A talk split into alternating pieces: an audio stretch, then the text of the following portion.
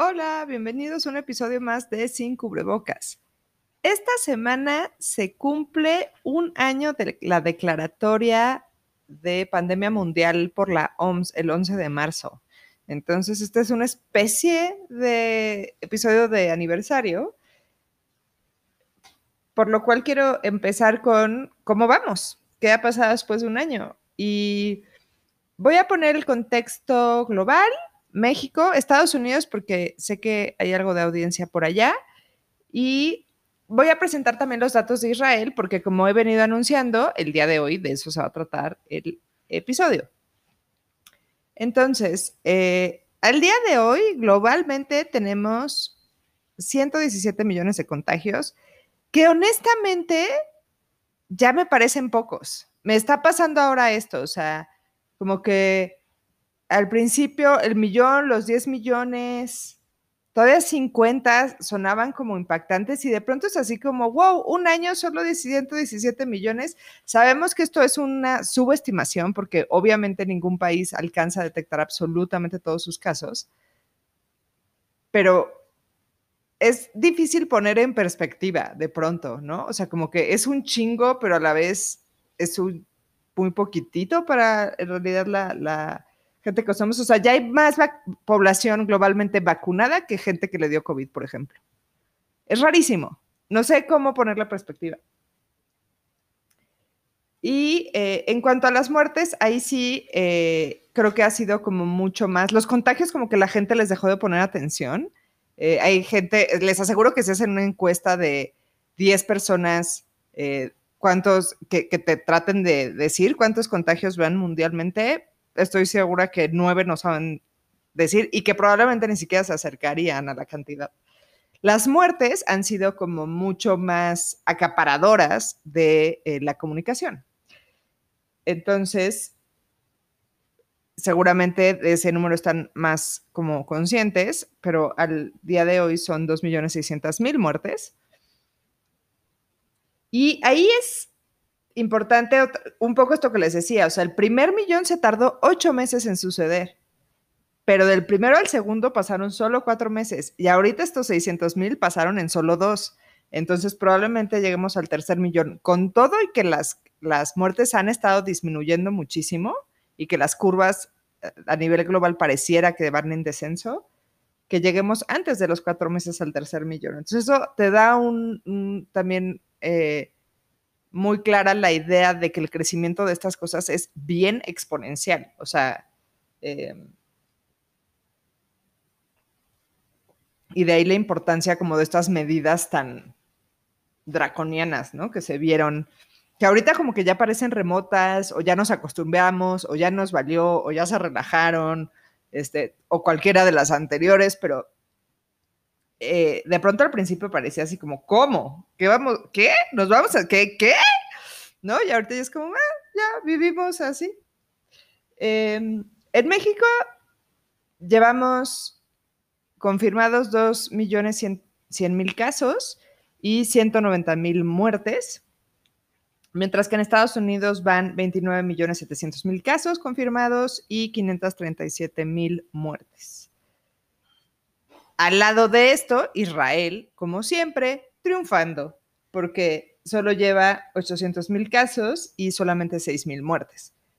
Solamente para contextualizar la parte de Israel, eh, recordemos que su población es alrededor de 8 millones. Entonces, no es como que lo podemos, o sea, comparar Estados Unidos, México e Israel es como peras con manzanas. Realmente no podemos hacerlo, pero igual les quise dar este dato porque vamos a hablar del maravilloso, maravilloso estudio de eh, poblacional que se hizo en Israel.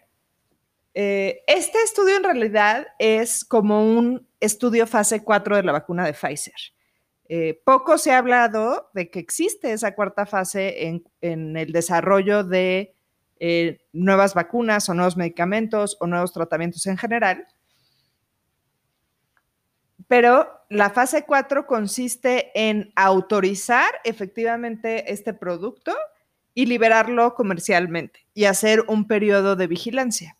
Esto normalmente, si digamos, si fuera un fármaco para X enfermedad, pues se lleva mucho tiempo porque, pues uno es la gente que tiene la enfermedad, Dos es la gente que no solo tenga la enfermedad, pero que es elegible para el tratamiento, ¿no? Que probablemente los tratamientos que ya existen no le están funcionando, cosas así. Entonces, juntas mucha gente en mucho, mucho tiempo. Las fases 4 normalmente son larguísimas, de, de décadas prácticamente. En el contexto de que lo que estamos probando es una vacuna mientras sucede una pandemia mundial, pues eh, fue relativamente fácil juntar un montón de población y tener datos iniciales. Entonces, este estudio se publicó en el New England Journal of Medicine en el, apenas, ahora el 24 de febrero, y eh, habla sobre la vacunación masiva en Israel. ¿Qué ventajas te da hacer un fase 4 así o publicar esto y por qué yo estoy tan, tan, tan emocionada? Eh, rara es la vez que veo un estudio y digo, wow, la ciencia, ¿saben? O sea, porque la ciencia es una cosa muy imperfecta. O sea, yo la amo, la amo con locura, pero sí es bien imperfecta. Este, porque hay intereses y la gente miente y la gente también está en esta carrera de ego eh, maldita por publicar y por adquirir algún tipo de fama que solo sucede en su pequeño, pequeño círculo académico. Y hacen cosas horribles por conseguir esa fama. Entonces, yo lucho mucho con esa idea de la investigación académica porque la encuentro muy imperfecta. ¿no? Eh, y, encuentro que pocas veces prevalece las ganas de saber o de entender cosas o de innovar sobre todas estas otras cosas que les digo, ¿no? Que, finalmente son defectos humanos. Pero este artículo me prendió durísimo porque realmente ah, está hecho con mucha perfección, está contestando un montón de preguntas y es contundente. Cuando, cuando logras tener un estudio que es tan contundente, o sea, que no deja lugar a dudas de que algo funciona o no funciona o que algo es consecuencia de lo otro, o sea, dependiendo de lo que estás planteando, pero que no dejas lugar a dudas es realmente muy fantástico y me vuelvo a enamorar cabrón de la ciencia. Y eso me pasó con este estudio. Eh,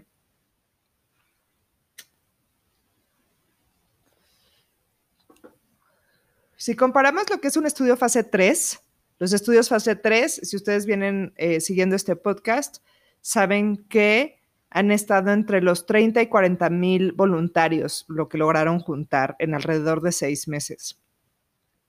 En este caso están hablando de una muestra de más o menos 600 mil personas vacunadas. Entonces, eh, nos está escalando la información a 10.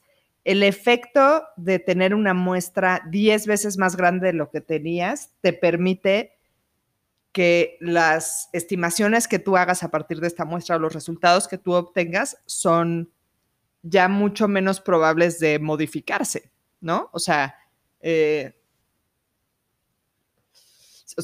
digamos, uno es casualidad, dos son coincidencia, tres es tendencia, y ya cuando estás hablando de cientos de miles, pues es datos duros, ¿no? O sea, ya es no quiero decir que es la verdad, porque la verdad siempre puede modificarse un poco, pero, pero sí ya va a ser muy difícil que esta información cambie, ¿no? O, que de un volantazo, ¿no? Se podrá tener pequeños ajustes, cualquier cosa, pero ya difícilmente va a cambiar significativamente, simplemente por la muestra.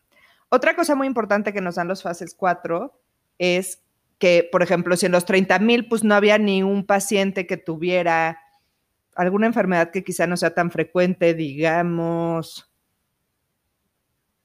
Estoy tratando de no decir algo reumático, porque no quiero hacer esto otra vez, pero. Y además es población inmunosuprimida, pero eh, mm, se me ocurre digamos que no hubo ningún paciente que hubiera tenido Guillain-Barré, por ejemplo, que es una enfermedad neurológica rara que medio además se asocia con vacunas. O medio ha querido asociarse con como un efecto adverso ahí extremadamente raro en las vacunas. Entonces, a lo mejor en tus 30 mil no salió porque ese efecto adverso es tan raro que sucede. Estoy poniendo nada más datos, ¿eh? No estoy, estoy poniendo ejemplos ficticios. uno en 100 mil es el que lo presenta. Y entonces con un estudio de 30 mil simplemente no lo cachas. Cuando tienes uno en 600 mil o una cosa que le sucede a uno de cada millón, pues no es algo que te vaya a generar desconfianza, ¿no? Y, y, si nada sucede en 600 mil personas, eso también le da una robustez a la seguridad brutal. Sigue siendo un ambiente semi-controlado porque sigue siendo un estudio, pero ya no estás, digamos que escogiendo las manzanas más bonitas de la canasta, ya simplemente estás agarrando la canasta y ¡pum! Todas las manzanas, venga, porque entonces vas a agarrar manzanas de todo tipo, vas a agarrar unas que están medio cuchas, vas a agarrar unas jugosas, vas a agarrar unas como secas, unas inmaduras, en fin, vas a tener como de todo tipo de representación ahí. Y eso es lo que eh, los científicos siempre están comentando como estudios de vida real, ¿no? Y que yo me burlo un poco de ese término, pero, pero a eso se refiere.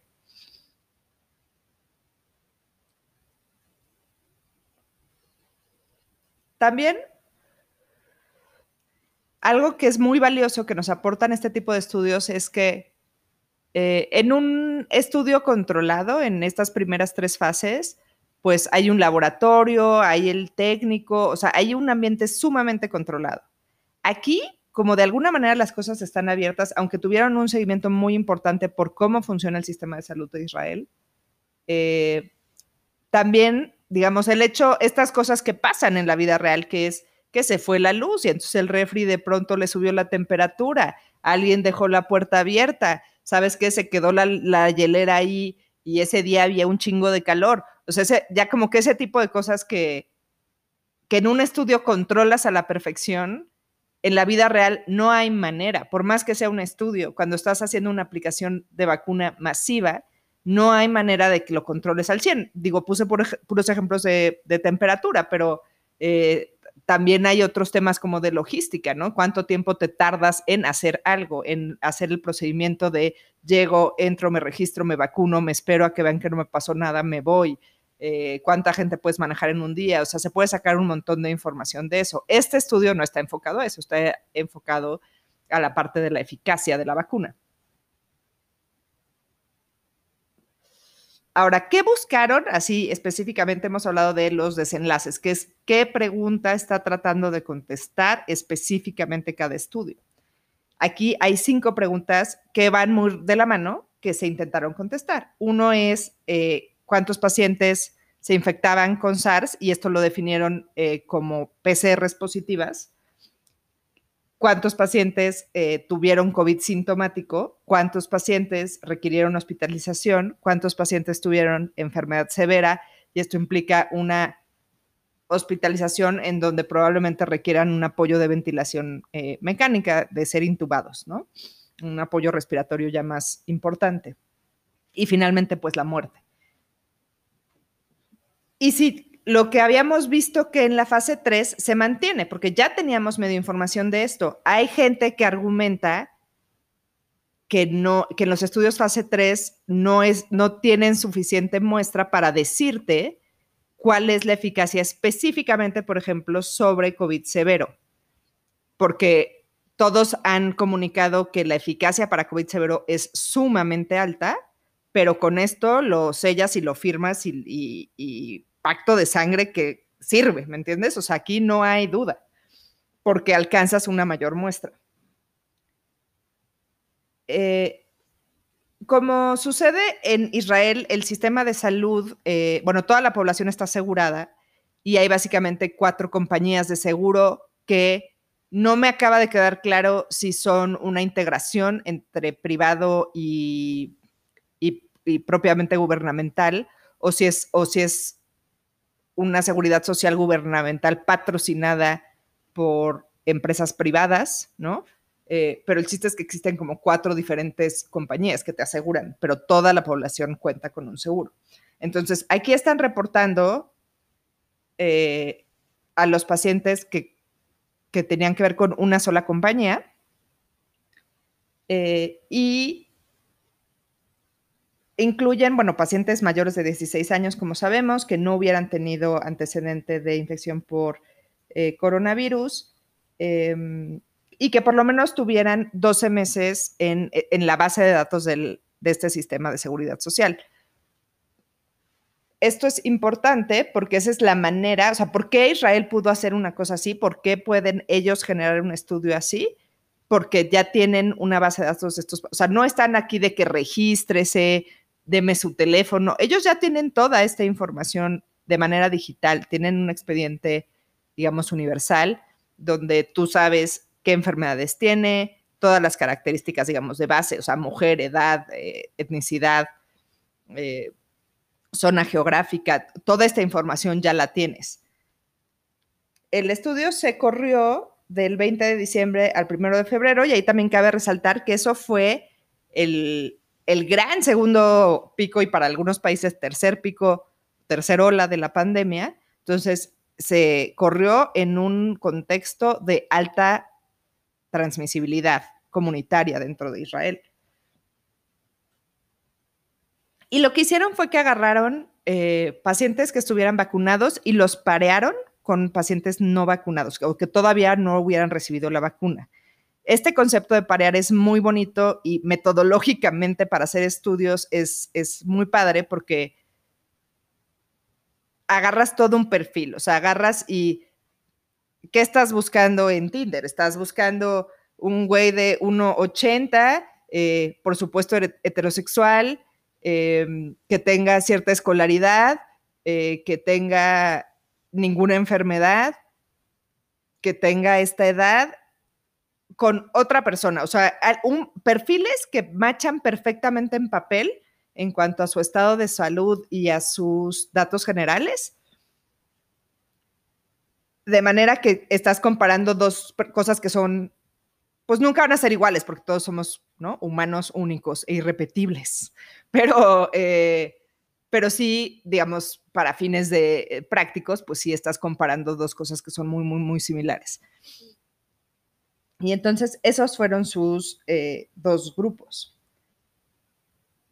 El seguimiento lo llevaron, eh, fue un seguimiento corto, al, punto donde hubiera ya, eh, ya hubieran transcurrido una semana después de la segunda dosis de la aplicación, o que el estudio se cerrara por fecha, o sea, al, 21 de febrero, me parece que fue, ¿qué dije que fue? Sí, no, primero de febrero, perdón. Em, o que estas personas no vacunadas pues ya se pasaran al grupo de vacunación,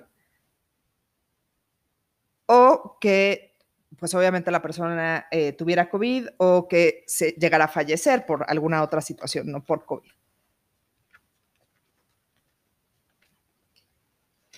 Importante cuando uno revisa la, la, tabla y los sujetos que incluyeron, hay, aparte de todas estas cosas que ya dije, eh, incluyeron también embarazadas. Entonces, eso es eh, una subpoblación que tienen ahí interesante. No está reportada en este artículo específicamente, pero estoy segura que van a generar eh, muy buenos datos para embarazo. Eh, y otras enfermedades que también estuvieron bien representadas fueron con el 2% personas con cáncer, 0.1% de su población eran pacientes trasplantadas, eh, pacientes con inmunosupresión que han sido eh, excluidos de varios de los estudios fase 3 fueron el 2.7% de la población, problemas de riñón el 6.8% de esta población y problemas de hígado entre 1.5 y 2% de la población. Eh, y entonces lo que agarraron es, los, los vacunaron y en diferentes momentos en el tiempo los estuvieron vigilando, de 14 a 20 días post vacunación, entre el día 21 y 27 o siete días después de la segunda dosis. También para que ellos pudieran graficar cómo se iba generando eh, la eficacia o cómo iba comportándose en el tiempo esta eficacia. Entonces, eh, aunque tenían ya mucho, mucho más personas vacunadas, eh, para el momento en el que estaban cerrando el estudio ya, ya tenían más o menos 3 millones de personas vacunadas pero para poder parearlos y que quedaran así con un match perfecto, solamente incluyeron 596 mil eh, vacunados contra 596 mil no vacunados. De esos que no estaban vacunados, 86 mil después pasaron al grupo de vacunados en un segundo tiempo. Y para no enredarnos como mucho en los diferentes eh, números y, que si al día 7 había 96 y que el día, si al día 27 había 100 y, y que no se vuelva esto un, un, recitadero mío de datos que a veces me dejo llevar y lo hago, eh, les digo que el, resultado final que obtuvieron es que eh, para el punto final de seguimiento, que fue siete días posterior a la segunda dosis de la vacuna, que teóricamente tiene que ser el día 28, pero sabemos que en algunos casos ocurren algunos retrasos, ya hemos hablado de esto, la vacuna de Pfizer idealmente se pone al día 0 y el refuerzo en el día 21, pero ese refuerzo se puede extender hasta el día 42 y por eso está manejado así como siete días después de la segunda dosis, por si hubo un poquito este, este desfase. Pero el 90, la eficacia fue del 92% para evitar infección, o sea, que tuvieras una PCR positiva, 94% para presentar COVID sintomático, que en su fase 3 había sido 95%, se, se movió solo 1%. Entonces, ese resultado de 95% que ya todos tenemos en la cabeza se sostiene robustamente con 600 mil pacientes. Eh, el COVID severo 92%, eh, esto en la fase 3 solo hubieron 10 casos, entonces como que no podían decir, bueno, es que no sabemos si nada más 10 casos se volvieron severos o neta, neta, esto está evitando mucho eh, la severidad en el COVID, está disminuyendo la severidad del COVID. Aquí sí ya lo puedes decir, con un 92% de eficacia. Eh, y el de ser hospitalizado con un 87% de eficacia. Como tienen estos diferentes momentos y van siguiendo a lo largo de este prácticamente dos meses a los pacientes, empiezan a ver que las curvas de, o sea, de cualquiera de estos desenlaces, de PCR positivas, de contagios, de hospitalizados, de lo que sea, se empieza a separar en el día 12. Y confirman lo que también ya había ya se había dicho en la fase 3 que la eficacia eh, estimada con una sola dosis es tan solo del 50%. Eh, antes siquiera de que te acerques a la, a segunda dosis, puede bajar incluso hasta el 29%. Entonces, en definitiva, la vacuna de Pfizer no se puede utilizar con dos dosis, con una sola dosis. O sea, esta es una vacuna que requiere tus dos dosis.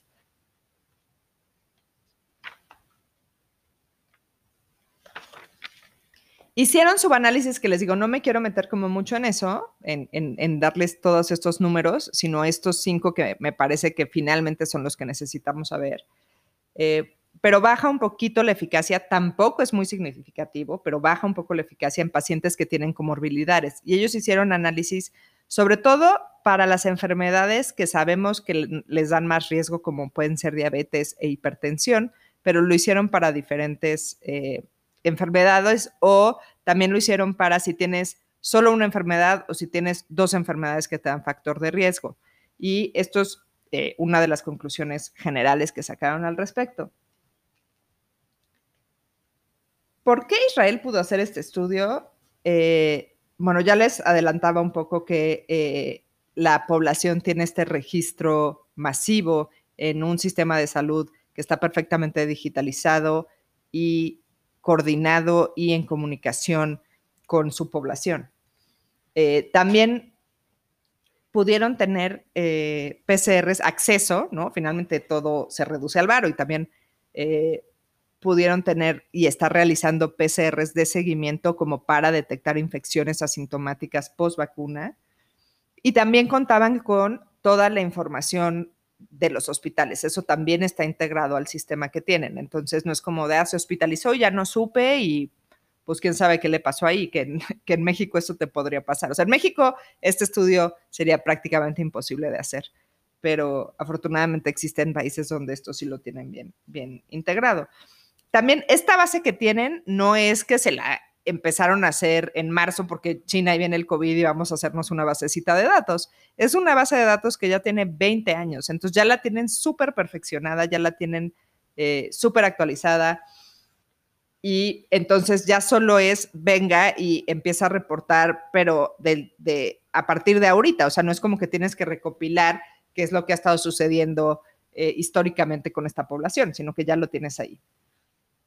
Obviamente que la velocidad a la que lo hicieron eh, ayuda eh, a que se pudiera hacer este estudio que realmente, como están viendo, se hizo en, en cosa de dos meses. ¿Y por qué pudieron ir tan rápido? Otra vez por varo, por tamaño poblacional, pero también por tamaño geográfico. Eso también ya lo he comentado muchas veces. ¿Qué pasó con las variantes en este estudio? Eh, bueno, ellos reportan que durante esos meses ya la prevalencia de la variante B.1.1.7, a.k.a. la variante inglesa, que el otro día estaba pensando, paréntesis, el, otro día estaba pensando que qué terrible y estigmatizador es que le estemos llamando como cada país, ¿no? O sea, es como el virus chino, estamos haciendo eso mismo con las variantes, ¿no? La inglesa y la sudafricana, eh, y es terriblemente estigmatizante. Entonces, eh, aunque para fines de comunicación de este podcast voy a seguir haciéndolo, solo quiero ponerlo ahí. Estoy muy consciente que está fatal. Este, y siempre comentaré el nombre técnico de la variante. En cuanto a la otra variante de preocupación y que eh, quizá ha generado datos de mayor preocupación, que es la variante B.1.351, que es la variante sudafricana, donde ya eh, varias vacunas han demostrado que pierden significativamente su eficacia. Desafortunadamente en Israel, durante el periodo del estudio, no estaba corriendo, no se había detectado esta variante en ese país, entonces no tenemos... Eh, datos de eso. Eh, sigue faltando la gran, gran pregunta que es, bueno, ¿y cuánto va a durar? Ok, esta protección, ya. O sea, si para este punto alguien cree que esta madre no funciona, simplemente no cree en la ciencia y no cree en la información, ¿no? Y tiene fuentes de información muy peculiares. Pero eh, definitivamente nos, nos contesta esa parte, sigue eh, quedando eh, como incógnito y como tarea, pues qué va a pasar en el tiempo con esta gran, gran eficacia, cuánto va a durar. Pero eso no lo sabremos, como siempre les digo, hasta que lo sepamos. Y bueno, para cerrar, también les quería dar un poquito la perspectiva de la vacunación, o sea, porque yay, Israel lo está haciendo increíble. Israel ya tiene al 57% de su población con una primera dosis y al 42% de su población eh, ya con esquemas completos. Entonces, les falta nada. De su, de, su población vacunable, porque faltarían los niños, ¿no? Eh, un poco espejando lo del principio, en Estados Unidos al día de hoy ya tienen un 17% de cobertura con primera dosis y al 9% ya con esquemas completos, mientras que en México, triste, tristemente, solamente tenemos a 1.7% de la población con una dosis y solamente al 0.5% de la población con un esquema completo.